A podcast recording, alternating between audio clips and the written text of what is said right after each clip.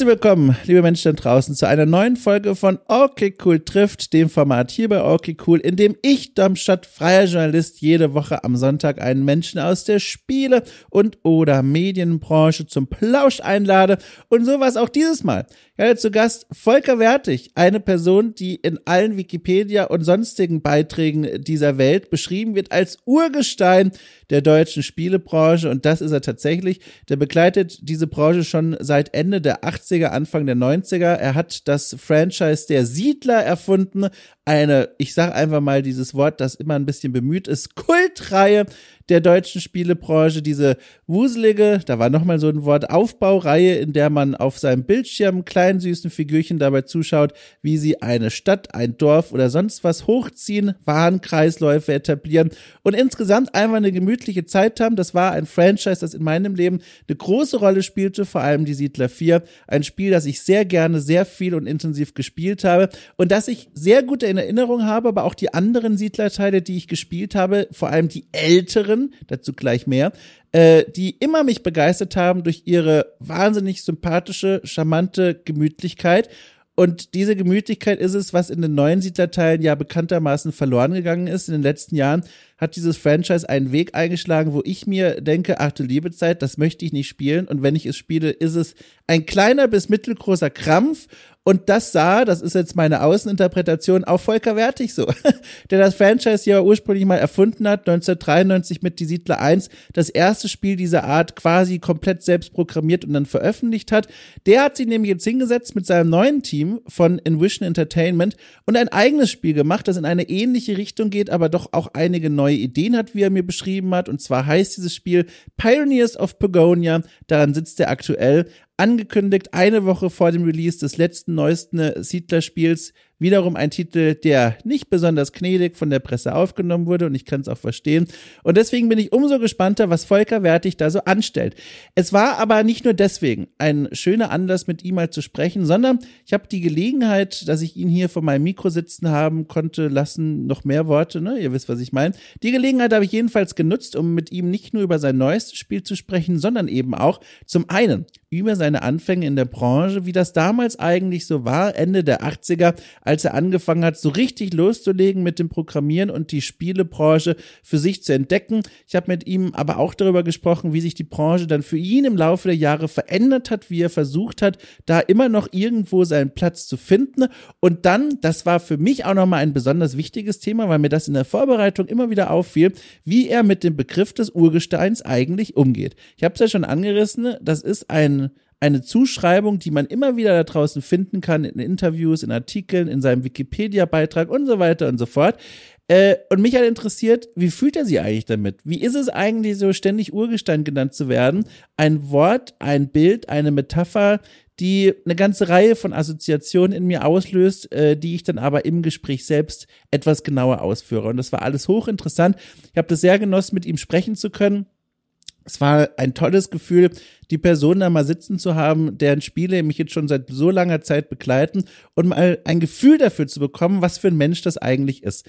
Und ich hoffe, ihr könnt dank dieser Folge auch ein besseres Gefühl dafür entwickeln, wer Volker Wertig eigentlich ist, woher er kommt und wohin er mit Pioneers of Begonia gehen wird oder zumindest gehen will. Es war eine ganz große Freude, ihn hier als Gast begrüßen zu können und ich wünsche euch ganz, ganz, ganz viel Spaß mit diesem Gespräch. An dieser Stelle ein kleiner Hinweis sei mir erlaubt, wer dieses Gespräch toll und meine Arbeit interessant findet, kann mal in der Folgenbeschreibung schauen. Da gibt es einen Link, der führt zur Steady-Seite dieses Projekts, wo mittlerweile knapp, äh, obwohl knapp, ich weiß sogar genau, weil ich vorhin nachgeguckt habe, 666 Menschen äh, okay cool auf Steady unterstützen und damit jede Woche noch mehrere weitere äh, Podcast-Formate sich selbst in den Podcast-Feed holen. Formate, die sich vor allem drehen um die deutsche Spielebranche, von Interviews über Analysen bis hin zum Nachholen großer Klassiker, die ich nie gespielt habe, im Beisein von illustren Gästen. Da ist eine Menge dabei, schaut's euch mal an und ansonsten wünsche ich euch viel Spaß jetzt mit diesem Gespräch zwischen Volker Wertig und mir.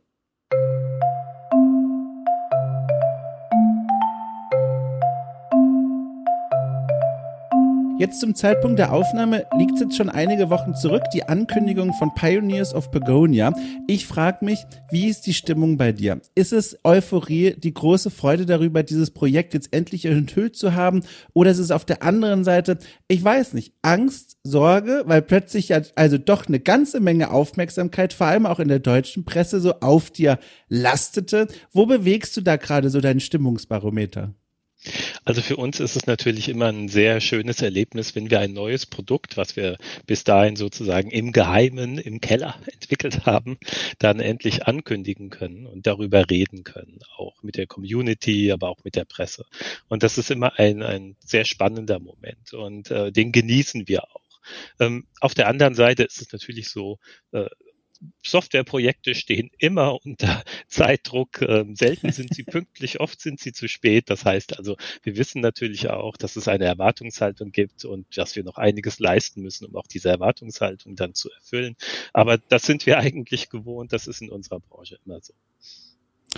Kannst du äh, uns alle mal so zu diesem Moment zurückführen, als ihr dann diese, ich weiß nicht, die erste Pressemeldung rausgegeben habt und gesagt habt, so, uns gibt es und so sehen wir in etwa aus. Kann ich mir das so vorstellen? Ihr habt euch da in eurem Studio versammelt und dann, weiß ich nicht, auf den großen E-Mail-Knopf gedrückt oder war das einfach nur bei euch, bei einer Person im Kalender so ein Termin, so, ah, ja, stimmt, die PM müssen wir auch noch rausschicken. Wie, wie habt ihr das denn, äh, diesen Moment vollzogen? Ja, das war schon geplant und wir haben das schon auch choreografiert. Das es musste ja an dem Tag sehr vieles live geschaltet werden. Es wurden ja die ganzen Social-Kanäle freigeschaltet. Die Informationen der Webseite wurde freigeschaltet. Wir haben in Steam entsprechende Informationen über das Projekt freigeschaltet. Ich hatte ja auch Livestreams. Zum Beispiel an dem Tag war dann ein äh, Twitch-Livestream gewesen, bei dem auch der Großteil unseres Studios dann vereint im Meetingraum gesessen hat und sich den Livestream angesehen hat. Lief denn alles glatt? Ich kann mir vorstellen, bei so vielen Dingen, also so viele Stellschrauben, du hast ja gerade gesagt, man muss Dinge online stellen, koordinieren, schauen, dass alles wirklich auch funktioniert. Ist irgendwas nicht ganz so gelungen, wie du es dir da an dem Tag vorgestellt hattest?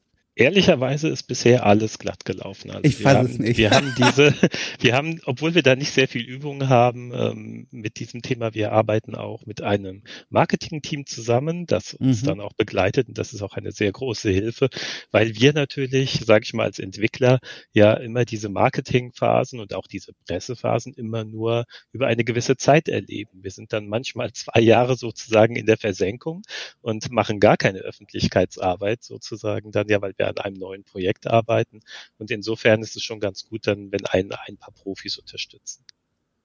Jetzt ist es ja nicht so, du machst das ja nicht zum ersten Mal. Was ist denn deine Lieblingsphase in so einer Entwicklung? Also so diese groben Segmente, dieses, was du gerade selber, ne, die Versenkung genannt hast, man ist dann erstmal weg und arbeitet einfach hinter verschlossenen Türen dran. Dann der Tag, wo das alles bekannt gemacht wird und dann quasi die Arbeit im Offenen. Das Ding ist jetzt public, die Leute können drüber sprechen und verfolgen vielleicht sogar ein bisschen die Entwicklung mit und dann schließlich der Release und die Zeit danach. Wo fühlst du dich denn am wohlsten und warum?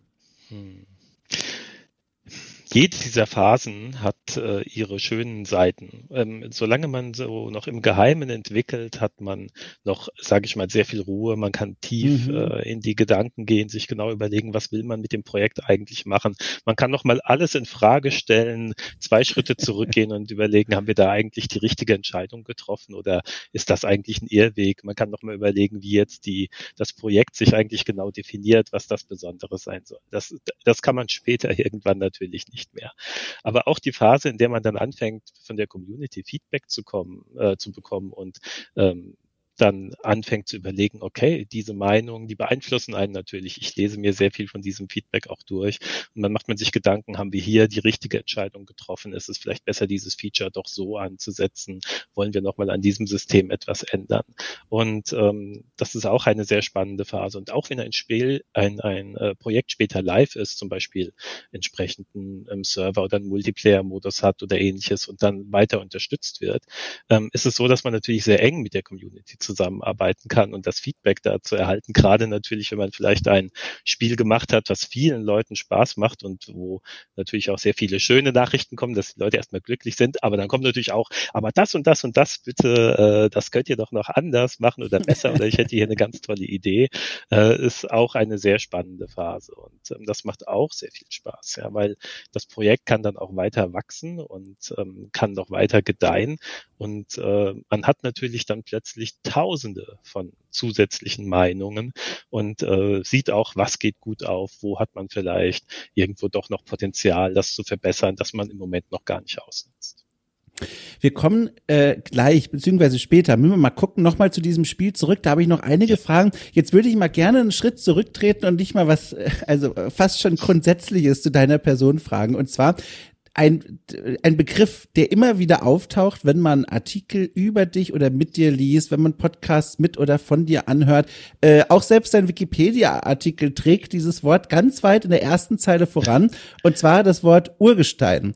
Äh, du wirst als eines dieser Urgesteine der deutschen Spielebranche beschrieben und ich glaube, du bist das erste dieser Urgesteine bei mir hier im Podcast seit drei Jahren. Deswegen muss ich jetzt einmal mal fragen, wie fühlt sich das eigentlich an, ein Urgestein zu sein? Also ist das was, was dir bewusst ist oder wie stehst du zu dieser Zuschreibung, die ja wirklich also geradezu omnipräsent zu sein scheint? Okay, also ich würde sagen, es ist natürlich wirklich so, dass ähm, ich exakt in diesen Zeitraum reingeboren wurde und meine Jugend dann in diesem Zeitraum hatte, in dem die Computerspiele so entstanden sind. Und das war für mich auch ein sehr prägendes ähm, Ereignis und Erlebnis. Da kann ich vielleicht gleich noch ein bisschen was dazu erzählen.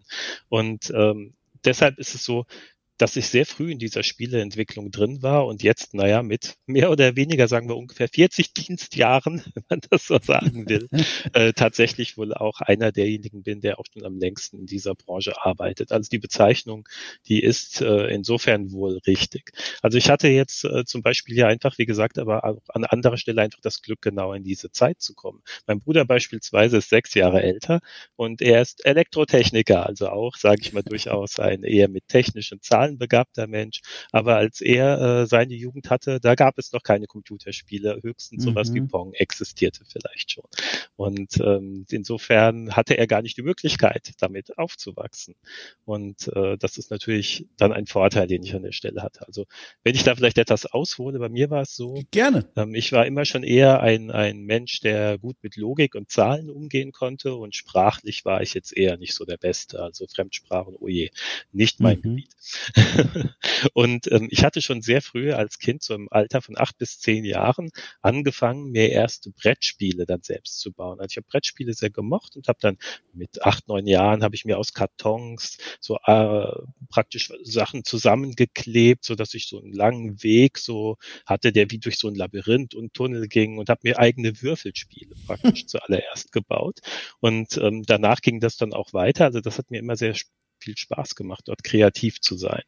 Und ähm, ein Schlüsselerlebnis war dann, ich glaube, als ich elf Jahre alt war, da habe ich dann zum ersten Mal Arcade-Automaten gesehen. Also äh, ich äh, bin noch sicher, das war Space Invaders, war das erste ähm, Automatenspiel, was ich dann gesehen hatte. Vorher gab mhm. es natürlich, wie gesagt, schon diese Pong-Spiele, das fand ich jetzt aber eigentlich nicht so spannend. Aber das war für mich schon ein Schlüsselerlebnis insofern, als ich dann ich denke, ich verstand auch in dem jungen Alter damals schon, dass im Prinzip ja diese Maschine die Regeln einprogrammiert bekommt und damit ganz neue Dinge bei äh, Spielen möglich sind. Also sehr, sehr viele Dinge, die man mit einem Brettspiel gar nicht realisieren könnte, weil die Komplexität einfach zu hoch ist und das Regelwerk zu kompliziert anzuwenden ist und das als Brettspiel gar keinen Spaß machen würde.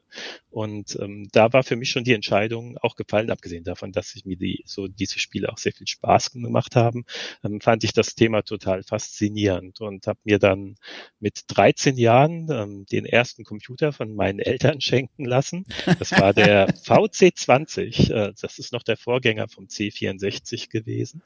War aber auch schon durchaus ein interessantes Gerät, also hatte Farbe, war nicht einer dieser Schwarz-Weiß-Computer und eine halbwegs vernünftige Tastatur auch, so dass man also jetzt vergleichsweise so das Konkurrenzgerät damals war so ZX81 oder wie das hieß. Äh, das war, das fand ich irgendwie gar nicht interessant im Vergleich. Und ähm, dann habe ich Basic-Programmieren gelernt auf diesem Computer. Also habe mir das im Wesentlichen selbst beigebracht und auch hier und da aus Büchern bisschen was gelesen und fand das interessant, aber sehr schnell gemerkt, wenn man Basic programmiert, da kommt man nicht sehr weit. Die, äh, der Programmcode ist viel zu langsam. Also Space Invaders, sage ich mal, kann ich damit gar nicht programmieren. Und habe dann äh, mit 13, 14 direkt dann angefangen, Maschinensprache auch zu lernen, also Assembler-Code. Und das ist ja dann sozusagen die maximale Performance. Da ist man ja dann direkt an der CPU und programmiert äh, Code, der schneller jetzt nicht ablaufen könnte vom Prinzip her. Und ähm, habe dann auch mit 14 direkt mein erstes Spiel entwickelt, also alles in der Schulzeit. Die Schulnoten wurden langsam immer schlechter und äh, der Fokus ging immer mehr auf die Computerspiele und habe mit 14 dann mein erstes in Assembler entwickeltes Spiel verkauft an eine Firma Kingsoft hieß die. Die wurde später mal von Electronic Arts gekauft, weiß ich. Die war in Aachen gewesen damals und das war mein allererstes wirkliches verkauftes Computerspiel. Noch auf dem VC20 gewesen im Alter dann von 14 Jahren tatsächlich. Also definitiv hatte ich ein Talent in dieser Richtung, wenn es um Logik äh, ging und diese logischen Zusammenhänge in einem Programm umzusetzen. Kannst du nochmal äh, da draufschauen, genauer draufschauen und sagen, was hat dich daran eigentlich so früh dran fasziniert? Ist es dieser Moment, wenn du irgendwie auf der einen Seite des Monitors was eingibst und auf der anderen Seite ploppt was aus oder diese Beherrschung der Programmiersprachen? Was war es eigentlich ganz genau, was dich da ja auch schon so früh reingezogen hat? Ähm, ich denke, ähm, es war ja, diese Zeit war ja eine totale Entdeckerphase, sage mhm. ich mal. Ja, das, man muss sich das hier so vorstellen. Da sind ja alle Spiele und Genres sind ja in diesen ersten fünf und zehn Jahren nach und nach entstanden, die technisch dann möglich waren. Das heißt, das war eine unglaubliche Ideenvielfalt, die es dann damals gab. Ja, was für Spielvariationen neu probiert werden. Und ähm, insofern war das, also sagen wir mal, da eine starke Gründerzeit. Natürlich gab es auch Genres, die erst später erfunden wurden, weil sie einfach technisch noch nicht umsetzbar waren. Wenn wir jetzt zum Beispiel an, sage ich mal, Shooter denken, das erste Mal, dass wirklich äh, mhm. äh, in 3D man durch äh, Gänge ging und dort dann kämpfen konnte, das war dann irgendwie so in der Zeit mit Doom, das war dann doch einige Zeit später. Aber ansonsten war es ja eine wirklich faszinierende Zeit. Ich glaube, ich habe mir damals mehr oder weniger weniger fast jedes Spiel angesehen, was es auch gab. Und ähm, der Kreativität waren dann nur gewisse technische Grenzen gesetzt, weil die Computer vielleicht noch nicht so schnell waren. Aber es war so, dass es ein riesiger äh, Sandkasten, ein riesiger Spielplatz äh, war, in dem man sich neu austoben konnte und ähm, was man damit alles machen und erreichen konnte, war überhaupt noch nicht ausprobiert worden. Gab es da jemals irgendwie besorgte Blicke von deinen Eltern? Weil bisher klingen sie in der Erzählung ja sehr unterstützend, ne? Haben den ersten, äh, das erste Gerät dir quasi zukommen lassen. Ich habe auch gelesen, 1987, 88 herum, da warst du ja dann wohl so 18, 19 erschien auch Emerald Mine, eine der ja. also frühen ganz großen Spieler, die du dann veröffentlicht hast, die man auch heute quasi noch kennt und bespricht. Das heißt, der Weg scheint dann äh, ziemlich betoniert gewesen zu sein, wohin denn die Reise gehen wird in deinem Berufsweg. Aber wie war es denn für deine Eltern? Wie haben die denn da drauf geschaut? Ja, die waren also so, ähm, auf der einen Seite haben sie schon gesehen, dass ich da ähm, das ernsthaft betreibe und dass man mhm. damit wohl auch irgendwie theoretisch vielleicht mal später Geld verdienen kann. Auf der anderen Seite waren sie natürlich schon etwas besorgt, weil mit einem klassischen Beruf ähm, mhm. und einer äh, soliden Ausbildung hatte das natürlich irgendwie gar nichts zu tun. Ja, ich habe ja im Prinzip, sage ich mal, dann die Schule noch abgeschlossen, also habe noch äh, Abitur gemacht, aber das Ganze nur noch sehr, sehr halbherzig, weil meine Passion und äh, meine Leidenschaft, in welche Richtung die geht und was ich gerne mache, machen wollte, stand damals schon fest. Ja, das hat sich also praktisch aus dieser, aus diesem ähm, aus, aus diesem Talent, das ich in diese Richtung auch hatte, dann von selbst entwickelt. Und meine Eltern waren aber natürlich schon etwas besorgt, dass das, was ich da tue, später vielleicht äh, nicht ähm, irgendwie ausreichend ist, um mhm. wirklich mich und ein, meine Familie damit dann eines Tages mal zu ernähren. Man hat natürlich damals nicht so in die Zukunft gucken können. Man wusste nicht, die Spielebranche wird 25 Jahre mal größer sein als die, äh, später mal größer sein als die Filmbranche und äh, einen ganz anderen Stellenwert bekommen und äh, Hunderttausende von Menschen werden in dieser Branche arbeiten oder Millionen. Ja, das war damals natürlich so nicht vorhersehbar. Also es gab sicherlich auch gewisse Zweifel. Aber meine Eltern haben mir sehr viel Freiraum gegeben und ähm, auch das nicht jetzt irgendwie ähm, groß eingeschränkt. Also sicherlich war ich sehr, sehr viel Zeit vor dem Bildschirm ähm, in der damaligen, äh, in, in diesen Jahren mehr als äh, vielleicht irgendwie empfehlenswert gewesen wäre. Aber ich habe es halt wirklich schon als eine Arbeit praktisch gesehen. Ja. Und ganz ehrlich gesagt war die Schule nur noch Nebenprogramm. Das heißt, es gab auch nie einen anderen Karriereweg, der dich gereizt hätte. Ein anderes Berufsfeld, wo du gesagt hast, so, ja, äh, ganz knappe Entscheidung dagegen, aber hätte ich mir auch vorstellen können. Gab es da was? Eigentlich nicht, nein. Ähm, es Krass, ist wirklich ja. so, dass diese, diese Verbindung davon, dass man etwas, was man als Hobby macht und auch leidenschaftlich macht, zu seinem Beruf machen kann, ist natürlich ein, eine sehr schöne Sache. Also da bin ich sehr froh, dass ich nicht irgendwie einen Beruf habe, in dem ich das Gefühl habe, ich muss irgendwie vielleicht nur die Zeit abarbeiten, ähm, weil ich jetzt unbedingt das Geld brauche, sondern dass man sozusagen einen Beruf ausübt, der einem auch Spaß macht, ist schon eine schöne Sache. Es ist auf der anderen Seite, muss man es jetzt aber auch nicht zu blauäugig sehen. Es ist natürlich trotzdem am Ende eine Arbeit, die auch je nach Phase, in der sich ein Projekt befindet, extrem ähm, ambitioniert sein kann und sehr, sehr äh, vereinnahmend sein kann. Mhm. Ähm, Gerade jetzt, weil im kreativen Bereich, also es geht irgendwann dann je nach Projektphase so weit, dass mein Kopf sich fast nur noch um das Projekt dreht. Es ist dann schon sehr schwer, nochmal abzuschalten und sich auf andere Dinge zu fokussieren.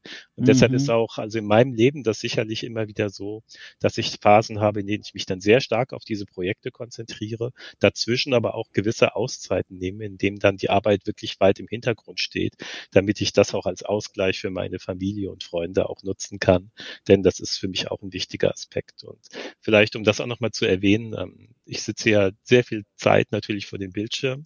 Ähm, auf der anderen Seite brauche ich auch einen äh, körperlichen Ausgleich. Also ich bin sehr gerne in der Natur unterwegs, ähm, mhm. habe früher immer schon gern geklettert und Bergsteigen und jetzt mittlerweile äh, mache ich auch sehr viele so Langstreckenwanderungen, äh, teilweise auch mal so 24-Stunden-Wanderungen und sowas. Also so Ausdauersport in der Natur unterwegs sein ist für mich auch ein sehr wichtiger Ausgleich zu der äh, vielen Zeit, die man am Bildschirm verbringt. Jetzt haben wir quasi, um nochmal ganz kurz zu diesem Urgestein-Begriff zurückzukommen. Also jetzt, also ohne Zweifel zurückzulassen, geklärt, okay, der Begriff ist zutreffend, wenn man ihn denn bemühen will. Aber ich will doch nochmal fragen, wie fühlst du dich denn jetzt damit, wenn du so genannt wirst? Weil, also zumindest für mich, also als jemand, der jetzt etwas jünger ist und der auf diesen Begriff draufschaut, ich verbinde mit Urgestein, also zum einen natürlich die Tatsache, okay, das ist, das ist ein Symbolbild für eine Grundlage, die gelegt wurde, für ein Fundament, für eine Branche, wo ganz essentielle, grundlegende Dinge getan wurden. Aber ein Urgestein, finde ich, hat jetzt ohne in Bezug auf dich, sondern nur auf dieses Wortbild auch was Statisches. Ne? Es ist wie ein Fels, den man hinlegt. Die Leute laufen dran vorbei und sagen, mein Gott, was ist das für ein beeindruckender Fels?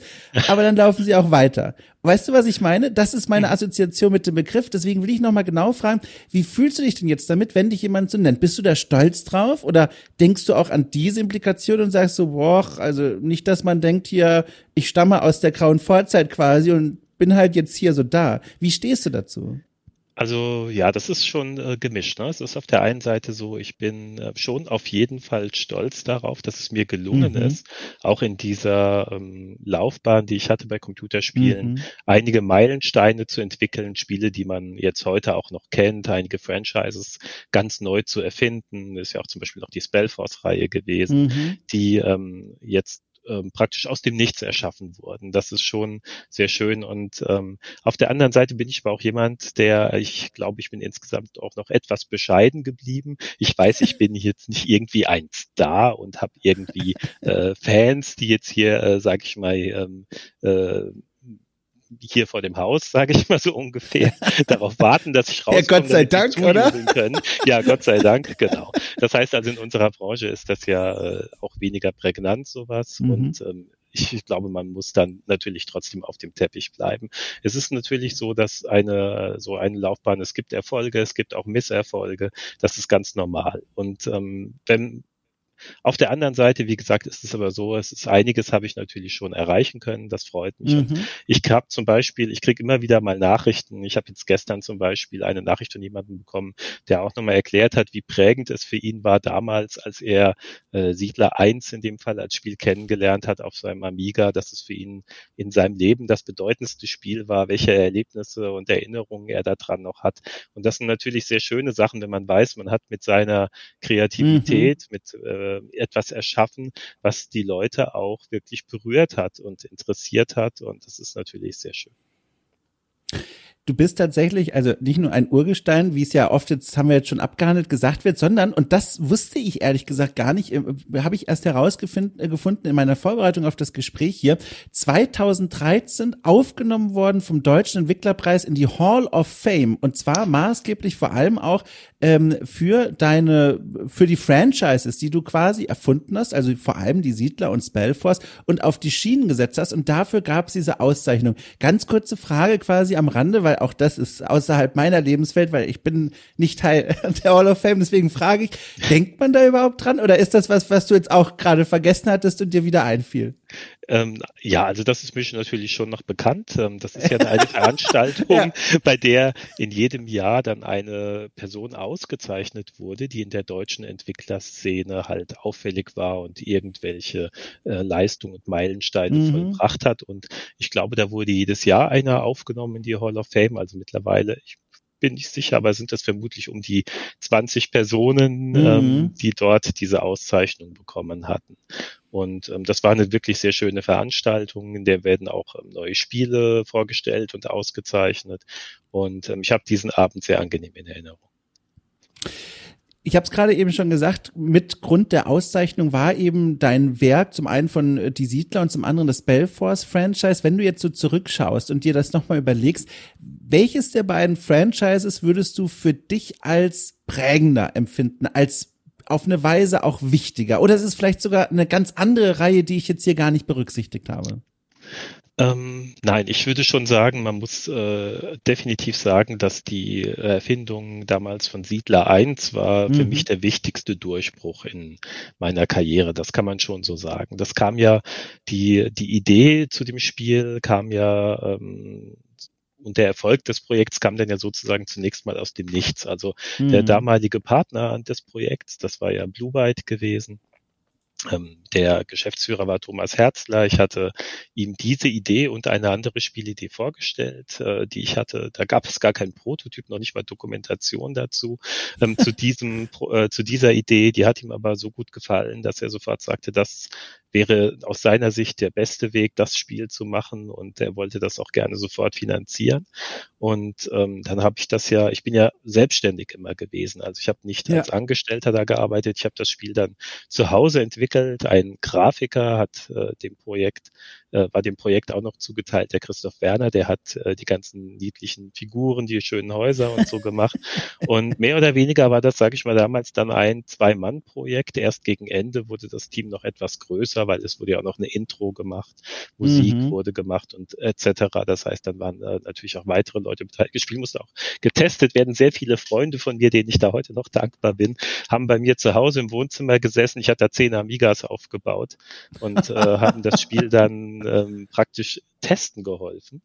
Und ähm, das war aber insofern schon ein prägender Meilenstein auch nochmal, als es dann auch sehr erfolgreich war. Also die Firma Blue White mhm. hatte damals die Battle Isle-Reihe als ähm, erfolgreichste Marke und ich kenne jetzt nicht äh, die Zahlen exakt, aber im Prinzip wurde dann über Nacht ähm, mit dem mit der Veröffentlichung von Siedler 1 oder damals natürlich nur einfach die Siedler mhm wurde es dann die wichtigste Marke auch für Blue Byte und mhm. äh, die wirtschaftlich dann auch langfristig bedeutendste Marke. Sag mal, ich weiß nicht, ehrlich gesagt, wie oft du jetzt diese Geschichte schon erzählst oder ob du sie schon mal erzählt hast, ganz mit Sicherheit, aber ich kenne die Antwort nicht, deswegen frage ich einfach, wie kam dir eigentlich diese Idee zu die Siedler? Es ist ja rückblickend ein so, also einfaches Konzept, aber dann irgendwie doch auch ganz speziell. Wie war das? Also ein Nachmittag, ja. die Sonne scheint durchs Fenster auf die Stirn und du sagst, so, da ist sie, die Idee. Äh, oder was ist da passiert? Ich denke, in der äh, frühen Zeit, in den frühen Jahren, wurde ich ja insbesondere auch von anderen Spielen inspiriert. Das heißt, ja. ich habe mir andere Spiele angesehen und ähm, das sind ganz verschiedene Entwicklungen dabei gewesen. Wenn wir jetzt zum Beispiel mal Emerald Mine ansehen, es gab mhm. ja damals das Spiel Boulder Dash und Emerald ja, Mine ja. ist ja ganz klar ein, sage ich mal, so eine Art Nachfolger von Boulder Dash. Das greift das Spielprinzip auf, ist aber erheblich erweitert worden. Und ähm, das war damals durchaus auch ein üblicher Weg, also ein, ein äh, grob äh, eine Ausrichtung zu nehmen, ein vorhandenes Konzept und das dann aber wesentlich interessanter und besser umzusetzen. Und ähm, das ist bei äh, Die Siedler aber anders gewesen. Und zwar insofern, es gab damals ein Spiel, ähm, das hieß Populous und ich hatte von dem mhm. Spiel erst Screenshots gesehen und äh, fand das sah sehr interessant aus und hatte dann angefangen, Vorstellungen in meinem Kopf zu entwickeln, wo ich dachte, hm, da, also man sah dort irgendwie Landschaft mit Höhenunterschieden und man sah Gebäude und Einheiten. Und dann hatte sich in meinem Kopf angefangen, so eine Idee zu entwickeln dazu, dass es doch sehr interessant sein könnte, wenn man diese ganzen Gebäude selbst baut, also ein Strategiespiel sozusagen daraus macht. Aber die Einheiten agieren selbsttätig, die steuere ich gar nicht direkt. Und äh, dann hatte ich eine so eine Art Vorstellung zu so, ich sag mal die Grundvorstellung zu Siedler in meinem Kopf entwickelt als Idee. Ähm, mhm. Und als ich dann Populous tatsächlich dann gesehen und gespielt hat, würde ich sagen, war ich fast sozusagen enttäuscht, weil das Spiel war völlig anders. Ja, es war sozusagen ja ein God-Game, bei dem der Spieler ähm, Katastrophen auslösen konnte und im Prinzip im Wesentlichen die Aufgabe hatte, das Land einzuebnen auf eine Höhe, damit möglichst automatisch dann äh, sozusagen möglichst große Gebäude entstehen. Also man hat das so mhm. eingeebnet und dann entstanden von selbst Gebäude und dazwischen liefen noch irgendwie die Einwohner, die Bevölkerung herum. Also da wurde jetzt gar nichts gebaut oder sonstiges. Also das Interessante war dann, ich hatte mich sozusagen von den Screenshots, ähm, von der einfach von der Visualisierung ähm, inspirieren lassen, neue Ideen dazu entwickelt und hatte eine ganz eigene Spielidee dann gehabt, die es aber noch gar nicht gab. Mhm. Und äh, diese Spielidee habe ich dann mit einem Prototyp von einem anderen Projekt, das ich hatte, wie gesagt, damals mit zu Blue Byte genommen. Ich habe diesen Prototyp gezeigt, danach von der Spielidee erzählt und wie gesagt, dann kam sofort auch von äh, der Seite von Blue Byte, vom Geschäftsführer, der äh, das sein, sein Eindruck, dass diese Idee wirklich äh, was Neues, sehr, sehr Interessantes ist und dass wir die verfolgen sollten. Und ähm, das war dann so die Geburtsstunde davon, dass dieses Projekt tatsächlich umgesetzt wird. Aber ich sag mal so, inspiriert wurde es letztlich von einem Spiel wie Populous, was aber danach dann, also was eigentlich ein ganz anderes Spiel ist, was aber ähm, die Kreativität bei mir auslöste, ähm, sich zu überlegen, was man daraus alles machen könnte. Und das hatte sich sozusagen in meinem Kopf verselbstständigt. Jetzt ist es ja ganz lustig, äh, dass nicht nur du mit Die Siedler quasi ein neues erfolgreiches Franchise auf den Weg damals gebracht hast, sondern ein paar Jahre später quasi den gleichen Trick, den Zaubertrick nochmal vollführt hast, und zwar mit Spellforce. Das erste Spellforce erschien 2003. Wie war es denn da? Weil auch da kommen ja jetzt in diesem Fall Dinge zusammen, wo man durchaus sagen könnte, okay, das ist ungewöhnlich, Rollenspiel, dann Aufbau und Echtzeitstrategie. Wie war es denn da? War es auch der Blick quasi in die übrige Spielelandschaft, dass du dir gedacht hast, aha, hier sind ein paar Bausteine, die kann ich benutzen für meine Idee? Oder wie war es da? Ähm, Jetzt müsste, also es war, sage ich mal, zunächst mal vielleicht ist wichtig zu wissen, dass zwischen Siedler 3 und dann Spellforce auch noch in der Branche für mich ein gewisser Umbruch war. Ja. Siedler 3 war noch ein Projekt mit sehr kleinem Team. Ja, das war so, das waren am Ende vielleicht ungefähr 10, 12 Personen, die eigentlich an der Entwicklung beteiligt waren und die Hauptphase waren äh, zwei Programmierer, nämlich der Dirk Ringe und ich. Wir arbeiten heute mhm. übrigens noch zusammen äh, bei Envision Entertainment. Mhm. Und äh, auf der Art-Seite, glaube ich, waren es damals vier Artists gewesen, die die Grafik für Siedler 3 erstellt hatten. Ähm, und dann kamen auch gegen Projektende noch ein paar weitere dazu. Es kamen noch zwei weitere Programmierer. Einer hat zum Beispiel am AI-System gearbeitet, der zweite bin ich gar nicht mehr genau sicher an was. Ähm, aber das war auch noch ein sehr kleines Team. Und ähm, bei der Unterschied zu danach, zu Spellforce, war dann, die Teamgröße wuchs. Es war jetzt nicht mehr so, dass ähm, das Team, sag ich mal, aus Kernteam eigentlich nur irgendwie aus fünf Leuten besteht, mhm. sondern jetzt mhm. plötzlich wurden die Projekte größer und das Kernteam musste irgendwie eher mal so schon mindestens mal 15, 20 Leute haben. Das heißt, man brauchte plötzlich mehr Personen, mehr Mitarbeiter. Ich habe zu dem Zeitpunkt, während ich vorher eigentlich immer noch als Einzelperson selbstständig war, dann angefangen, ein Studio zu gründen und habe mhm. angefangen, Leute einzustellen, weil einfach das Projekt größer wurde. Also insofern war dieser Umschwung zu Spellforce ähm, auf jeden Fall schon mal auch ein eine, eine Veränderung der Arbeitsweise. Denn das, was sich für mich sofort komplett änderte danach, war in Spellforce habe ich aufgehört zu programmieren. Bis dahin habe ich ja, also wenn jetzt auf Siedler 1 oder Emerald Mine zurückgeht, im Prinzip habe ich da ja designt, programmiert, teilweise noch Sound, Audio gemacht, manchmal bei, bei äh, bei Emerald Mine sogar noch ein Großteil der Grafik selbst gemacht, die Anleitung selbst geschrieben. Das heißt, da war praktisch, war man so eine Art äh, Allesmacher. ja. Mhm. Und das äh, wurde dann weniger später. Also bei Siedler 3 habe ich ja in Anführungsstrichen dann nur noch designt mhm. und programmiert. Also ich habe jetzt da die gesamte Spiellogik programmiert und das Spiel designt, also erfunden und die Regeln aufgestellt. Und das halt änderte sich dann. Also zu Spellforce hin war es so, die Aufgaben wurden größer und umfassender und und in Spellforce bin ich dann praktisch gewechselt komplett auf, ja, Creative Direction und das Spieldesign. Also das heißt, mhm. das Spiel zu definieren, was es können soll, was es machen soll, die Vision dafür zu ähm, erstellen und äh, das Spiel zu designen. Was übrigens auch eine ganz neue Rolle war, die ich ja so gar nicht kannte. Vorher war ich ja, habe ich die Sachen ja für mich selbst sozusagen designt und dann selbst programmiert.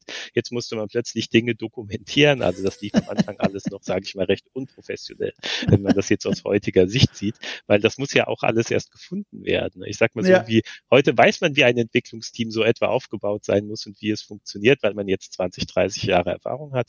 Damals mhm. entstanden die Entwicklungsteams erst und da wurde sehr vieles probiert und man wusste noch gar nicht, wie das eigentlich richtig geht.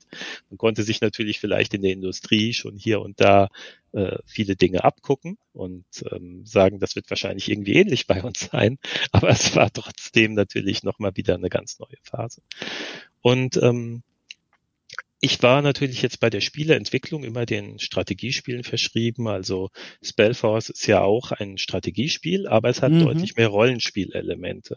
Ich persönlich bin auch jemand, ich mag Rollenspiele sehr, bin da durchaus auch sehr aktiv. Das ist für mich auch ein bisschen Kontrast. Ich will jetzt nicht, wenn ich den ganzen Tag an Strategiespielen arbeite, unbedingt in meiner Freizeit auch noch die ganze Zeit Strategiespiele spielen. Ach, ist das so? Das hatte ich mir nämlich noch überlegt, wie das dann eigentlich ist. Ja, es ist tatsächlich so, dass ich also andere Genres Genres. Also ich spiele zum Beispiel Rollenspiele mehr als Strategiespiele, ja. weil ähm, die Strategiespiele spiele ich schon wegen und für die Arbeit viel. Und insofern okay. ist es für mich auch ganz angenehm, dann mal woanders nochmal unterwegs zu sein. und ganz generell bin ich natürlich immer an kreativen Spielen auch interessiert. Also wenn irgendwelche Spiele neue entstehen. Also ich habe mir natürlich zum Beispiel dann innerhalb meiner äh, äh Laufbahn dann auch zum Beispiel die ersten ATS genau angesehen. Also ich sag mal so, zum Beispiel war Klassiker dort Warcraft 2 für mich gewesen. Mhm. Oder die ersten ähm, Shooter damals, wie gesagt, auch so Doom und Quake und ähnliches dann, die also dort neue Fortschritte gemacht haben. Wir haben jetzt nie ein Spiel in die Richtung entwickelt, aber diese Neuerfindungen sozusagen zu sehen und welche Möglichkeiten sie haben, war immer sehr interessant. Oder ich fand einen Meilenstein in so einer Richtung mit diesem äh, Rollenspiel, bei dem man durch die eigene Welt geht, so Ultima Under Underworld, der erste Teil, war zum Beispiel, finde ich, auch ein wichtiger Meilenstein in der Richtung. Und sowas sehe ich mir auch sehr gerne an. Ich sehe mir aber sehr wenig die x-te Wiederholung von etwas an, die nur noch dann besser ist oder mhm. bessere Grafik hat oder ähnliches. Für mich persönlich ist mir das Gameplay und die Inspiration, die neue Vision, die neue Erfindung interessant. Nicht die ähm, die, sagen wir mal, äh, immer bessere Ausführung.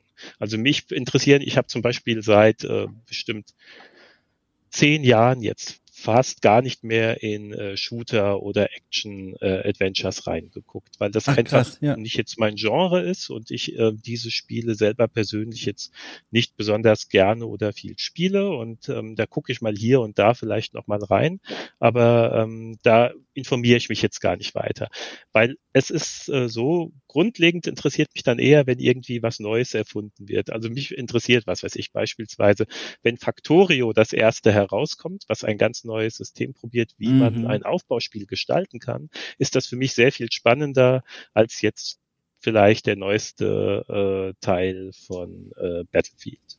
Hm. Mhm.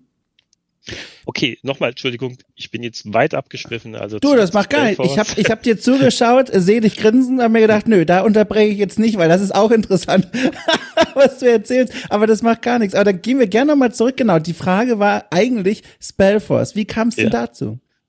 Ja, also in Spellforce war es so, dass ich diese ähm, Faszination ähm, äh, haben wollte dass man ein Aufbauspiel hat und dies mit einem Rollenspiel so kombiniert, mhm. dass man das Spiel ganz anders erleben kann. Weil Spellforce bietet ja auch die Möglichkeit, in so eine Art Third-Person-Perspektive zu gehen und die Kämpfe und ähm, die äh, Konflikte mit den anderen Kreaturen im Spiel ganz anders zu erleben und da eine ganze Party, also ein ganzes Team von Helden zu steuern. Und das gab es so auch noch nicht, zumindest kannte ich es nicht. Mhm. Ähm, und insofern war diese Idee auch äh, neu und hat ja auch viele Fans gehabt und äh, kam sehr gut an. Das Spiel war auch auf jeden Fall ähm, für Joe Wood damals, der der Publisher war, ein wirklich guter Erfolg gewesen und ähm, es hat mir auch sehr viel Spaß gemacht, dieses Spiel zu entwickeln. Wir haben ja auch später noch ähm, Add-ons gemacht für Spellforce ja. und auch ja. Spellforce 2 noch entwickelt. Spellforce ja. 2 hatte sogar auch noch höhere Wertungen bekommen als der erste Teil. Allerdings äh, war es so gewesen, Joe Wood war ja damals schon in einer wirklichen Krise und konnte das Spiel auf der Marketingseite auch nicht mehr entsprechend mhm. unterstützen. Also ähm, ich sag mal so, die Zusammenarbeit mit Joe Wood war damals sehr, sehr schwierig geworden und für uns war es dann auch äh, wichtig, dass wir dieses Kapitel dann irgendwann beenden ich finde es ganz spannend, dir zuzuhören, wenn du erzählst, dass du auch gerne bei Spielen Ausschau hältst äh, nach neuen Systemen, die sie ausprobieren, eben Beispiel Factorio, aber auch generell, wenn etwas Neues ausprobiert wird, was Spielsysteme angeht, dass du da Feuer und Flamme dafür bist. So habe ich das jetzt verstanden. Was mich interessiert ja. ganz besonders ist, trifft das denn auch inhaltlich zu? Was ich damit meine, ist folgendes. Wenn man so reinschaut in die Welt der Spielekritik der vor allem, ich sage mal, letzten zehn Jahre, da hat sich ja in bestimmten Genres auch der Fokus geändert von dem, auf was mit besonders wach, wachen Augen geschaut wird. Wie Spiele ihre Spielwelten aufbauen, erklären, wie bestimmte Gruppen vertreten sind, aber auch was Game Design Elemente inhärent Aussagen über die Spielwelt selbst. Ein Beispiel ist, wenn zum Beispiel Aufbausimulationen nach wie vor heute sagen, alles klar, hier ist der neue Planet, ab geht's in die Natur, alles abholzen und rausernten, was du kriegen kannst, Natur ist scheißegal. Da gibt's mittlerweile mehr Stimmen als noch vor 15 Jahren, die sagen, oh, also können wir da nicht mal Mechaniken finden, die zum Beispiel nachhaltigen Aufbau quasi simulieren? Ne? Einfach so aus so einer Neugier heraus, die echte Welt ein Stückchen mehr in die Spielsysteme reinzuholen, wo wir uns ja mit solchen Fragen jetzt viel mehr auseinandersetzen. Ist das auch was, was dich interessiert und was du verfolgst? Oder guckst du vor allem auf die Spielsysteme und sagst, okay, es ist cool, wenn es neue Mechaniken gibt, aber mit was die inhaltlich aufgefüllt werden, ist jetzt eher zweitrangig wichtig? Also ich bin definitiv jemand, der an den Spielsystemen und die Verbindung der Systeme, wie sie ineinander greifen, mhm. sich gegenseitig beeinflussen und so vor allen Dingen hängt. Ich bin weniger derjenige, der ähm, auf die Story und die Welt den großen Wert legt. Mhm. Das heißt nicht, dass diese Dinge unwichtig sind. Das kommt ja immer ganz auch auf das Spiel an, das man macht. Insgesamt finde ich, es wird die Branche im Moment äh, lebt sie, durchlebt sie eine wirklich gute und äh, spannende Phase.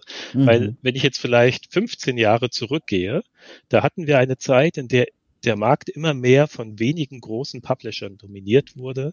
Es wurden immer weniger interessante Experimente gemacht.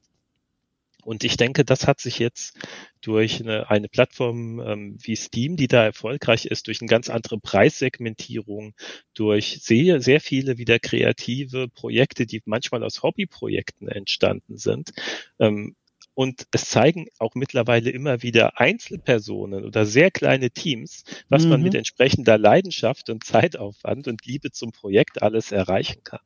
Und ich denke, das ist sehr viel diversifizierter wieder, als das vielleicht vor 15 Jahren der Fall war und sehr viel spannender.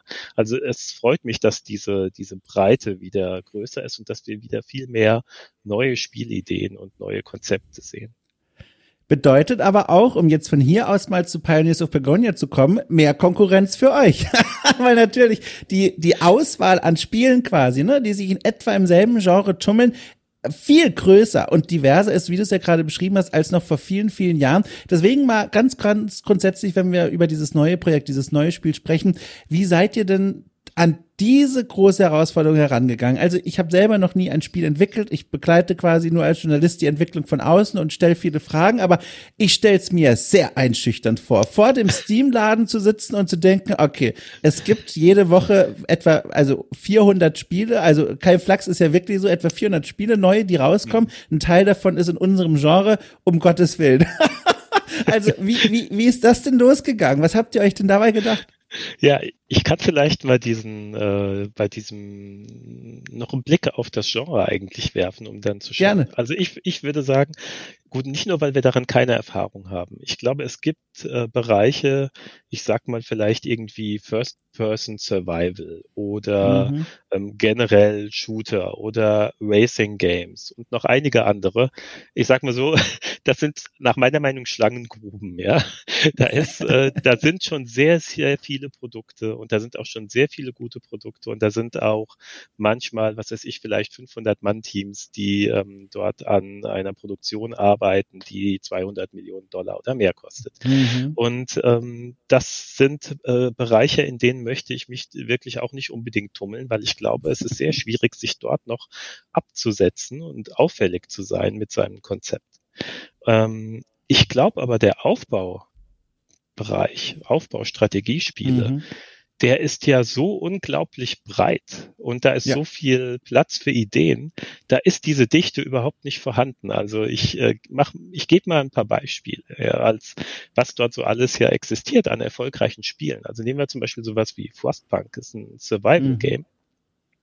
Hat aber ähm, ganz klar diesen Fokus auf der Story und dieser düsteren unangenehmen Spielwelt, bei dem der Spieler ständig ungemütliche Entscheidungen treffen muss äh, zwischen Übel A und Übel B so ungefähr, ja. Und äh, hat aber ganz klar diesen Survival-Fokus. Oder City Skylines, was ein Spiel ist, in dem die Kreativität völlig im Vordergrund steht, die ähm, für den Spieler das Wichtigste ist. Modding ist wichtig. Hat, der Spieler hat ein fantastisches Toolset. Es gibt eigentlich gar kein so wirkliches Spielziel. Es ist eher ein Endlosmodus. Oder bei den systemischen Spielen ist für mich einer, sage ich mal, der Könige das Oxygen Not Included, das, äh, mhm. wo man in einem Asteroid äh, anfängt in der Mitte und versucht irgendwie ein Raumschiff zu bauen, um den später verlassen zu können. Da hat man plötzlich eine seitliche Perspektive. Das Ganze ist sozusagen ähm, aus 2D-Sicht praktisch fast dargestellt dargestellt. Das ist aber ein extrem systemisches Spiel, wo man vielleicht schon einen Vorteil hat, wenn man Physik und Chemie studiert hat, ja. Aber ähm, als anderes Beispiel nochmal Satisfactory. Wir hatten kurz vorhin schon über Factorio geredet, ja. wo jetzt jemand den Mut hatte, dann zu sagen, ähm, ja, wir nehmen einfach das gleiche Spielprinzip, gehen jetzt aber einfach mal auf First Person ja, ähm, was ja auch eine gigantische Veränderung ist für das gesamte Gameplay, ja, also vielleicht ein bisschen vergleichbar mit dem, auch was wir in Spellforce damals gemacht haben, wo wir vom reinen Strategiespiel zu einem Strategie-Rollenspiel gegangen sind. Und äh, diese Spiele, die ich eben genannt habe hier, die sind alle sehr erfolgreich, ja, das sind alles Spiele, die sehr viele Einheiten verkauft haben. Und dieser, dieser Aufbauspielmarkt ist sehr diversifiziert, da ist, mhm. ähm, gibt es sehr viel verschiedene und da ist auch Platz für weitere interessante interessante Produkte. Und das, was wir machen, also jetzt um zu Pioneers of Pagonia zu mhm. kommen, ist ja eine, eine Mischung ähm, von Elementen in dem Spiel, die es so noch nicht genau gibt. Das mhm. heißt also, wir besetzen sozusagen einfach nochmal eine neue Position, die im Moment gar nicht so bedient wird. Und ähm, die Faszination kommt natürlich dann wieder hier rum davon, dass der Spieler so eine, ja, eine faszinierende, sage ich mal, Wuselwelt mit tausenden von Einheiten erlebt, die seine Befehle befolgen ohne dass der Spieler diese Einheiten direkt steuern muss. Mhm. Und das erzeugt eine große Dynamik durch diese vielen Spielsysteme, die es gibt, also was weiß ich, Transportsystem, Produktionssystem, Terrarsystem und so weiter. Und diese führen dann dazu, dass dann der Spieler Erfolgserlebnisse hat, wenn seine Pläne, die er gespielt hat, aufgehen. Aber es kann auch zu völlig überraschenden Kettenreaktionen führen und die stellen den Spieler immer wieder vor neue Herausforderungen. Und ähm, also wir sind äh, nicht dann in der Lage, wie du das am Anfang so beschrieben hast, dass wir denken, oh je, äh, das ist, es kommen so viele Spiele heraus. Ist denn da überhaupt noch irgendwie Platz für unser Projekt? Es gibt Genres, in denen ich diese Sorge absolut teilen würde. Ja. Bei der Aufbaustrategie sind wir dort nicht besorgt. Ich frage jetzt nochmal vorsichtig nach, vorsichtig deswegen, weil vieles ist ja offiziell noch gar nicht bekannt über das Spiel, deswegen so viel du eben verraten kannst. Würdest du noch mal so ein bisschen in ein, zwei Nebensätzen ausführen, was ist jetzt genau diese, ich sag mal, Nische innerhalb des Genres, wo ihr euch reinsetzen wollt? Also, was ist es, wo man quasi auf euer Spiel dann schaut und sagt, aha, das ist genau das, das haben die anderen nicht? Ähm, ich glaube, die beste Erklärung dazu, die ich geben kann, ist, dass ich, äh, die ist etwas ausschweifend, aber ich, ja. ich erkläre mal, welche ähm, Ziele wir bei dem Spiel haben, ja. was wichtige, wir nennen das die DNA vom Spiel, wichtige Elemente sind, die für uns so eine Art Leitlinie sind, was wir erreichen wollen und die helfen uns auch bei den Entscheidungen im Spiel. Und diese Kombination aus dieser DNA ist das, was dann unser Spiel am Ende dann nochmal ausmacht. Also das erste ist, wir wollen eine, eine einladende und fesselnde Spielwelt erschaffen, die einen märchenhaften mittelalterlichen Artstyle, eine positive Atmosphäre und die, ähm, die detaillierte Darstellung lädt dazu ein, diese Spielwelt auch einfach zu beobachten, also diesen Aquarium-Effekt zu genießen. Mhm. Also das ist unser erster Punkt dabei. Das zweite ist, dass wir ein selbsterklärendes Spiel erschaffen wollen. Wir wollen alle Details im Spiel, die mit den Spielregeln zu tun haben, detailliert visualisieren. Also egal, ob das jetzt ein Produktionsprozess ist, ein ähm, Ressourcenabbauprozess, ein Rekrutierungsprozess, ein Kampf, ein Transport. Alles wird dem Spieler gezeigt. Und das ist ein sehr wichtiger Punkt, weil das bedeutet, dass der Spieler das Spiel auch verstehen kann, rein durch Beobachtung. Also man muss sich nicht irgendwie ständig durch Interfaces klicken, sondern mhm. wenn jetzt irgendwo man sagt, wieso produziert jetzt hier äh, die Schmiede nicht diese Waffe hier, diese Schwerter, dann kann man das auch tatsächlich in der Spielwelt nachvollziehen, warum mhm. die Dinge so passieren, wie sie passieren und kann dann auch Eingriffe vornehmen, um das zu ändern. Also selbsterklärend. Dann das nächste ist, äh, das Spiel soll kreative Entspannung bieten, also in Englisch nennen wir das dann Ingenious Relaxation, ähm, was bedeutet, dass das Spiel grundlegend nicht hektisch ist. Es geht nicht darum, die Maus schnell bedienen zu können, vielleicht mhm. in einer Kampfsituation noch schnell äh, irgendwie ähm, Specials auszulösen oder ein Pattern, wie ich, welche Gebäude man in welcher Reihenfolge baut, auswendig zu lernen und dann immer wieder äh, zu wiederholen, sondern stattdessen geht es darum, dass man die Spielwelt beobachtet, sich überlegt, was was dort passiert und dann Entscheidungen trifft und möglichst mhm. natürlich die richtigen Entscheidungen. Das heißt also, die, äh, sagen wir mal, Clickrate ist vergleichsweise niedrig. Ähm, die Überlegungen, die im Kopf des Spielers ablaufen, sind dann die wichtigeren. Und das hat auch damit zu tun, dass jede Spielwelt natürlich anders ist, weil sie auch prozedural erzeugt werden, die Karten. Das heißt also, ähm, auswendig lernen bringt wenig, weil die Situation, in der man sich befindet, ist jedes Mal unterschiedlich. Dann kommt als viertes, was ich eben schon äh, zuvor angedeutet hatte, nochmal auch diese, wir nennen es in Englisch jetzt, die Amazing Antil Experience. Die beste deutsche Übersetzung ist vielleicht die ultimative Wuselerfahrung. wir da wollen dort wirklich viele tausend Einheiten haben, die ähm, der Spieler indirekt halt hier kontrolliert und die alle Aufgaben, die der Spieler ihnen gibt, ausführen, aber ohne, dass ich die Einheiten direkt steuern muss. Das ist also ein durchaus faszinierendes Erlebnis, dass äh, wenn ich irgendeinen Auftrag gebe, gäbe, wie irgendwo ein Gebäude zu errichten, am Ende vielleicht 100 oder 200 Figuren sich dann irgendwie in der Folge daran beteiligen. Es geht ja nicht mhm. nur darum, das Gebäude zu errichten, sondern das Gebäude tut danach ja auch Dinge, die dann wiederum dazu führen, dass weitere Einheiten bestimmte Dinge ausführen, transportieren und arbeiten. Ja, und das führt natürlich, diese Dynamik ähm, ist ein, ein, das wichtigste Element für diese ähm, Spielerfahrung, für diese Faszination, die sich dann um diese Tausende von Einheiten halt äh, bildet. Ähm, ein Punkt, wo wir noch, Entschuldigung, du wolltest fragen. Nee, nee bitteschön, oh Gottes Willen, nee, erzähl bitte weiter. noch die letzten beiden, das eine ist noch die Entdeckung. Wir legen einen größeren Wert darauf, ähm, dass die Welt am Anfang mysteriös und unerkundet ist und der Spieler sie schrittweise entdeckt. Er wird durch Hindernisse aufgehalten, das können jetzt natürliche Hindernisse sein, wie also diese Welt ist befallen worden von einer Art, sage ich mal, Fluch. Da können zum Beispiel in den Wäldern Dornenranken sein oder ein Bergpass ist verschüttet und das muss erst abgebaut werden.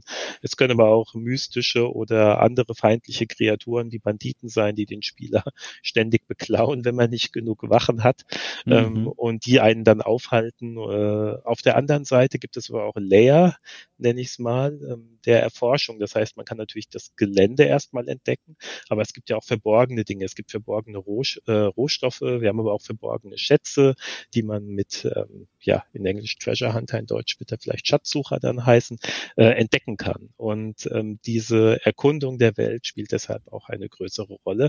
Sie ist auch am Anfang komplett in Nebel gehüllt. Das heißt also, der Spieler kennt am Anfang nur das Gebiet, wo er startet und äh, muss diese Welt dann erstmal überhaupt nach und nach entdecken. Und das Letzte ist, dass wir einen großen Wert auf Teamplay legen. Das heißt also, wir wollen einen kooperativen Modus möglichst schon direkt zum Early Access bieten, in dem man dann zusammen mit Freunden oder Familie auch gemeinsam eine Fraktion spielen kann mhm. und ähm, sich dann die Aufgaben so aufteilt, wie man das vielleicht gerne möchte. Also zum Beispiel der eine sagt, ich expandiere nach Norden, du nach Westen. Oder einer sagt, ich kümmere mich um die Nahrung und äh, vielleicht noch irgendwie um die äh, Produktion von den, von den Rohstoffen und der andere andere sagt, ich kümmere mich jetzt dann um die vielleicht Waffenproduktion, die Einheitenrekrutierung und um das Transportwesen und die Straßen. Also das heißt, mhm. die Spieler können das so oder so aufteilen. Und dieses Teamplay ist ja auch eine sehr schöne Sache, um das Spiel gemeinsam zu erlernen. Das heißt also zum Beispiel kann natürlich auch ein erfahrenerer Spieler einen anderen dann viele Dinge erklären. Und ähm, das ist natürlich auch ein sehr schöner Einstieg. Also nochmal schnell zusammengefasst, die einladende Spielwelt, ein selbsterklärendes Spiel durch die komplette Visualisierung, die kreative Entspannung ohne Spielhektik, sondern es geht um die die Gedanken, die sich der Spieler macht, die ultimative Wuselerfahrung, die Entdeckungen und das Teamplay. Fühlte mich jetzt fast wie in so einer Pitchrunde mit Investoren. die, die Präsentation quasi. Aber das ist ja ganz spannend jetzt, weil folgendes ist gerade in mir passiert beim Zuhören. Ich habe mir, also ich habe ja wie so viele Menschen da draußen ja auch mitbekommen, natürlich, ne, die Ankündigung so, das Spiel kommt jetzt Pioneers of Pagonia, beziehungsweise es kommt nicht jetzt, aber das existiert und daran wird gearbeitet. Und man wusste oder weiß ja immer noch recht wenig darüber, was jetzt konkret passieren wird. Du hast jetzt so ein paar Einblicke gewährt. Mein erster Gedanke war, ähm, also erstmal die Annahme gewesen, okay, da die Nische, wie ich es ja schon gesagt habe, die ist voll. Es gibt so viele Spiele, die sich um dieses Genre drehen. Was werden die denn jetzt Neues versuchen?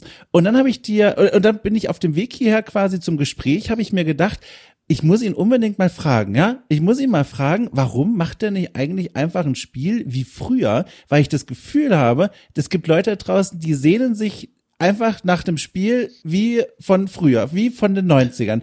Und jetzt höre ich dir so zu und ich höre zwischen den Zeilen vor allem auch so Dinge wie Entschleunigung, Entspannung, Übersicht, keine Hektik, kein Stress, irgendwie auch im besten Sinne vereinfacht. Ich fühle mich so, als wäre das genau passiert oder habt ihr genau das vor, was ich mir auf dem Weg hier gedacht habe. Ihr macht ein Spiel, wie es im besten Sinne aus den 90ern kommen könnte. Und jetzt frage ich mich, tue ich damit eurem Konzept Unrecht oder stimmt das so ein bisschen? Hm, also ich würde sagen, dass bei Spielkonzepten oder Spielregeln, mhm. ähm, die können durchaus ja zeitlos sein. Das ist nicht so, dass ich jetzt sagen würde, es wird jetzt wie ein Spiel in irgendwelch, das äh, in den 90ern entsteht. Ähm, es ist ja vielmehr so, das Design für jedes System, das wir jetzt in das Spiel einbauen, wird ja neu entwickelt. Es wird sozusagen nicht gesagt, wir machen das so genau wie in diesem Spiel und kopieren mhm. das eins zu eins, ähm, sondern jedes äh, Element des Spiels wird ja ähm, neu designt, egal ob es jetzt das Nahrungssystem oder das Transportsystem ist oder sonstige. Aber wir überlegen auch hinter dem, bei dem Hintergrund der Ziele, die ich dir eben genannt habe, was passt da am besten zu unserem Spiel? Wie ergänzt sich das gut? Wie sprechen mhm. wir wirklich den Spielertyp auch an, der ein Aufbauspiel dieser Art mag, dass er sagt, das ist so ein System, so würde ich mir das Transportsystem da in so einem Spiel wünschen und vorstellen. Das heißt, ihr habt ähm, oder ich muss eigentlich andersrum fragen, oder ich frage mal so rum, wie weit würdest du denn sagen, ist denn dieses kommende Spiel von den großen Klassikern dieses Genres eigentlich entfernt? Kannst du das so wie auf so einer Skala verorten? Also ich jetzt zum Beispiel bin großer Fan der ganz alten Aufbauspiele. Ich habe tatsächlich jetzt hier erst im Rahmen des Podcasts nachgeholt Siedler 1 und Siedler 3, äh, aber auch einige ähnliche Spiele aus dieser Zeit und höre dazu und denke mir, oh, das spricht mich sehr an. Äh, wenn du jetzt das nochmal verorten würdest auf dieser Skala, befinden wir uns eher auf dieser Richtung, also in der Richtung der Klassiker, oder würdest du sagen, okay, das Spiel bringt doch so viel mit, es ist doch nochmal ein eigenes Kapitel. Es ist auf jeden Fall ein neues eigenes Kapitel. Ja. Ähm, es ist nur so, das Spiel wird natürlich von der gleichen Person erfunden, inspiriert und kreativ geleitet wie andere Titel, die du vielleicht schon kennst. Ja. ja und ja. deshalb wirst du natürlich in dem Denken und in den Ansätzen wirst du Gemeinsamkeiten finden. Und es ist wahrscheinlich so, wenn dir bestimmte Dinge in anderen Projekten gefallen haben, dann kann es sein, dass du in diesem Projekt auch wieder viele Dinge findest, die dir gefallen ja. werden. Von diesen vielen Punkten, die du da aufgezählt hast, ne, was euer Konzept so ausmacht, jetzt mal unter uns, wenn du da drauf guckst, wo sagst du denn, okay, das ist vielleicht noch so eine Sollbruchstelle, hoffentlich geht das gut. also quasi ein, ein Punkt, wo du sagst, boah, also das ist schon eine Herausforderung, auch allein in der Entwicklung das gut hinzubekommen. Ja, ich denke, eine kritische Sache ist immer das ähm, Kampfsystem in so einem ja, Spiel. Ja. Weil äh, es gibt auf der einen Seite sozusagen die Möglichkeit, ähm, bis zu einem ATS-Kampfsystem zu gehen. Ja, also ATS-Kampfsystem bedeutet, dass man ein Kampfsystem hat, in dem Figuren normalerweise irgendwie Hitpoints haben, alle direkt mhm. gesteuert werden und man im Kampfgetümmel durch Micromanagement sehr viele Vorteile erreichen kann. Zum Beispiel, indem man noch Specials auslöst oder indem man zum Beispiel Focus Damage macht, indem man versucht, zum Beispiel immer drei eigene Einheiten auf einen Gegner zu schicken, mhm. weil man mhm. damit erreicht, dass man dann plötzlich äh, zwischendurch schon eine Mehrheit an eigenen eigenen Einheiten erreicht, wenn man bestimmte einzelne Gegner ähm, schneller aus dem Kampf nimmt zum Beispiel. Das sind aber alles Sachen, die mag ein Aufbauspieler jetzt nicht. Der will nicht in, in großer Hektik im Kampf dann noch irgendwie äh, solche äh, Detailentscheidungen treffen. Der will vielleicht eher vorher überlegen, welche Einheiten baue ich denn, damit ich gegen diese Gegner gut vorankomme? Wo finde ich dafür die Rohstoffe? Was ist eine interessante Kombination von Einheiten, um jetzt die Kämpfe zu gewinnen? Und mhm. ähm, deshalb ist das Kampfsystem ist immer ähm, eine äh, schwierige Sache insofern. Wir ähm, bauen jetzt ein Kampfsystem, das eine indirekte Steuerung hat. Das heißt, der Spieler steuert die Einheiten mehr über die Gebäude, in denen er mhm. bei den Gebäuden Einheiten zuweist und die Gebäude dann äh, Dinge können, wie dass man sagen kann, wo sollen die Einheiten patrouillieren, wo sollen sie erobern oder wo sollen sie etwas bewachen und beschützen. Und ähm, da können natürlich durch die Persistenz, die die Gebäude mit sich bringen, dann weitere andere ähm, Elemente dann helfen, dass dem, der Spieler auch unterstützt wird. Beispielsweise, wenn irgendeine Einheit stirbt, kann zum Beispiel das Gebäude dann automatisch diese Einheit auch nachbestellen. Also man muss halt nicht sich um jedes Detail dann kümmern. Das Micromanagement ist dann auch wieder hier reduziert. Aber ähm, ich sag mal so, das äh, System, was wir dort jetzt im Moment dann machen, haben wir so noch nicht gebaut vorher. Das ist ein neues Spannend. System. Das werden wir also testen und dann unsere Rückschlüsse ziehen und dann werden wir das auch natürlich iterieren, bis wir damit zufrieden sind. Das ist also, denke ich, ein gutes Beispiel für, da machen wir etwas, was auch so noch nicht genau probiert wurde. Spannend. Ähm, jetzt vielleicht so zum Ende hin äh, eine Frage noch mal kurz zum Early Access, weil das ist ja auch hochspannend. Du hast ja schon gesagt, ne, ihr plant das dann im Early Access erstmal zu veröffentlichen. Das ist ja auch ein Programm, das hat sich in den letzten Jahren ja auch maßgeblich verändert, vor allem was die Erwartungshaltung der Menschen angeht. Ich erinnere mich noch ganz zu Beginn, vor vielen Jahren, als dieses System vorgestellt wurde, da war es noch okay, wenn Spiele äh, also ein, ein also so in einer Form erschienen, wo man sich dachte, okay, ich erkenne, was da passieren wird, aber es ist schon noch also es ist noch ein bisschen ein Flickenteppich an Features und technischer Stabilität. Und heute ist das ja vollkommen anders, so meint man zumindest, wenn man in Kommentarspalten reinsieht. Spieler, Spielerinnen da draußen in der gefühlten Mehrheit erwarten bei Early Access Spielen schon ein wirklich hohes Niveau und dann quasi in den kommenden Wochen und Monaten immer noch mehr obendrauf. Also mit anderen Worten, es ist schon ein System, ein Konzept, wo man auch Gefahr läuft, glaube ich zumindest, es sich zu verscherzen mit Leuten, die eigentlich interessiert sind am Spiel, wenn die eben dieses Early Access Programm doof finden. Wie bereitet ihr euch darauf vor? Wie guckst du dem auch entgegen? Ist das was, was du denkst, so, oh Gott, oh Gott, hoffentlich geht das gut oder habt ihr einen Plan schon? nein, nein, wir haben da natürlich schon einen Plan. Es Sehr ist gut. so, ähm, der, für den Early Access äh, denken wir, dass es wichtig ist, dass das Spiel schon eine hohe ähm, ja. Spielzeit erreichen muss. Das heißt mhm. also, wenn man jetzt ein, ähm, ein Spiel hätte, wenn wir jetzt ich gebe jetzt mal als Beispiel, wir hätten äh, zwei Maps oder so und man kann die dann spielen, aber jetzt nach vier Stunden ist man durch, dann ist das Spiel natürlich erstmal dann wieder uninteressant, bis es ein größeres Update hat, in dem viele neue Maps sind oder bis es vielleicht in Early Access verlässt. Und ähm, was wir bauen, ist aber ja ein systemisches Spiel mit prozedural erstellten Spielinhalten, also die Karten, die Gegner, die Missionen und so weiter, wird alles prozedural erstellt, ähm, was dann dazu führt, dass es eine hohe Wiederspielwert auch hat. Also wir müssen uns für den Early Access auf ganz bestimmte Dinge fokussieren. Wir machen deshalb auch zum Early Access keine Kampagne, wir machen auch mhm. kein PvP. Es gibt also einige Dinge, die wir von vornherein ausschließen, die wir zu dem Early Access nicht machen. Aber wir fokussieren uns auf Dinge, die dafür sorgen, dass wir schon ein gesundes Spiel haben, in dem es ein tiefes, äh, ähm, äh, eine große Spieltiefe gibt durch die Systeme, die dann schon sind. Das heißt, die gesamte Wirtschaft vom Spieler ist schon da. Es gibt die Möglichkeit halt schon in Konflikten dann zu sein mit anderen Einheiten. Wir haben ein Missionssystem dahinter. Durch die prozeduralen Inhalte ist jede Map wieder anders. Das heißt, der Spieler kann auch mit dem Spiel dann schon sehr viel Zeit verbringen, sehr viel experimentieren. Das heißt, wir legen also ganz klare Schwerpunkte, damit diese Early Access Version halt auch schon eine entsprechende Qualität hat für den Spieler. Hochspannend. Jetzt frage ich noch abschließend, wenn du es verraten kannst, ähm, wann geht's denn los? Also wann sollte man Steam öffnen, um das mitzubekommen? Oder ist das noch unter Verschluss? ja, also es ist natürlich so, wenn man sich jetzt äh, zum Beispiel in Steam unser Projekt auf die Wishlist setzt, dann erfährt man natürlich auch immer, wenn ein neuer Schritt erreicht wurde, neues Material da ist oder sonstiges. Ja. Ähm, außerdem, wenn ich jetzt schon dabei bin, kann ich noch erzählen, dass wir auch einen Discord-Server haben, der sehr aktiv ja. genutzt wird. Da sind sehr viele Leute drauf und geben schon ihre weiteren Ideen und Wünsche ähm, ähm, zum Besten. Also der ist auch äh, wirklich sehr schön. Der, wir werden in, der Plan ist, dass wir in äh, Q4, also gegen Ende des Jahres, ich sage mal Zeitraum November, Dezember, den Early Access beginnen. Und ähm, wir wissen aber noch nicht dann, wie lange der Early Access selbst dauern wird. Das ist eine mhm. Entscheidung, die wir dann auch erst später während des Early Access treffen werden. Ja.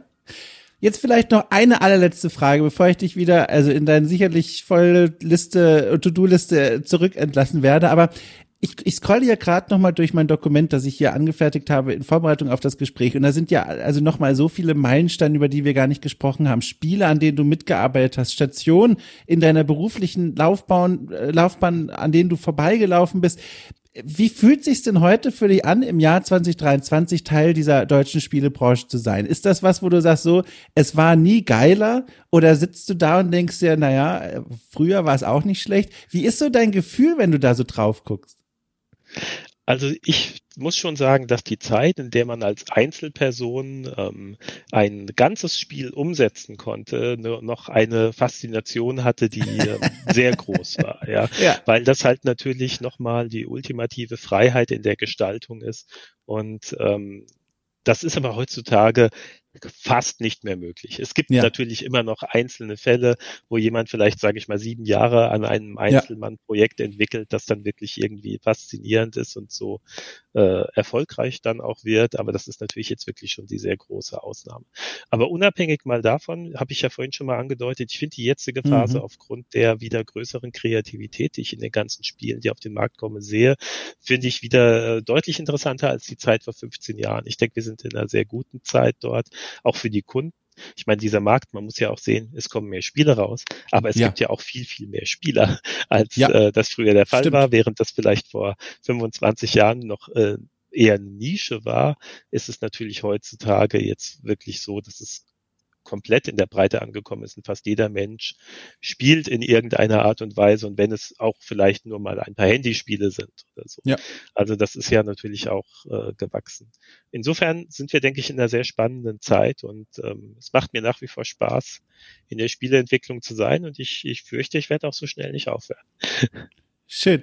Du, ich würde sagen, auf der Note enden wir. Ich danke dir ganz doll für die Zeit und auch die Einblicke in deine Vergangenheit, aber auch jetzt in die Gegenwart und für die Zukunft. Da drücke ich die Daumen und bin wirklich schon ganz doll gespannt, was du und dein Team da äh, herbeizaubern wirst. Also wirklich, toi, toi, toi, ne? Ich bin gespannt. Ja, nochmal vielen Dank für die Einladung und auch nochmal danke an deine Zuhörer für das Interesse. Es hat wirklich sehr viel Spaß gemacht. Sehr gerne. Die Zuhörerinnen, die nehmen wir natürlich auch mit. Wir meinen alle, die da draußen zuhören. Oh, oh. Die Zuhörer und Zuhörerinnen, selbstverständlich. Sehr gut, genau. Also, toi, toi, toi, Daumen gedrückt, ne? Und dann, äh, wer weiß, vielleicht hören wir uns in Zukunft nochmal, wenn das Ding dann tatsächlich erschienen ist. Pioneers of Begonia. Ich bin gespannt. So, ey, ja, winkt dir du zu. hast ja schon, du hast ja schon gesagt, es gibt noch weitere interessante Themen. Ich werde sicherlich gerne zurückkommen und auch deine Oh, weiteren Fragen beantworten.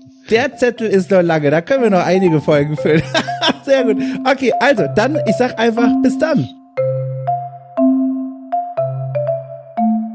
So, ich glaube, ich habe nicht zu viel versprochen. Es war wirklich ein interessantes, tiefgehendes Gespräch mit Volker Wertig. Nochmal ein großes Dankeschön fürs Vorbeischauen.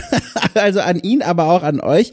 Wenn euch dieses Programm hier gefällt, gerne mal überlegen, diesen äh, Podcast-Kanal zu bewerfen mit Sternen auf Apple Podcast, Spotify und Co. Das freut mein Herz und das freut auch die Menschen, die dank des Segens des Algorithmus auch auf diesen Podcast aufmerksam werden. Und dann nochmal der Hinweis, ihr könnt okay cool auch finanziell unterstützen mit knapp 5 Euro im Monat. Seid ihr schon längst mit dabei und könnt eine ganze Reihe von Extra-Formaten genießen, die in dieser Form vielfach einzigartig sind in der deutschen Podcast-Landschaft.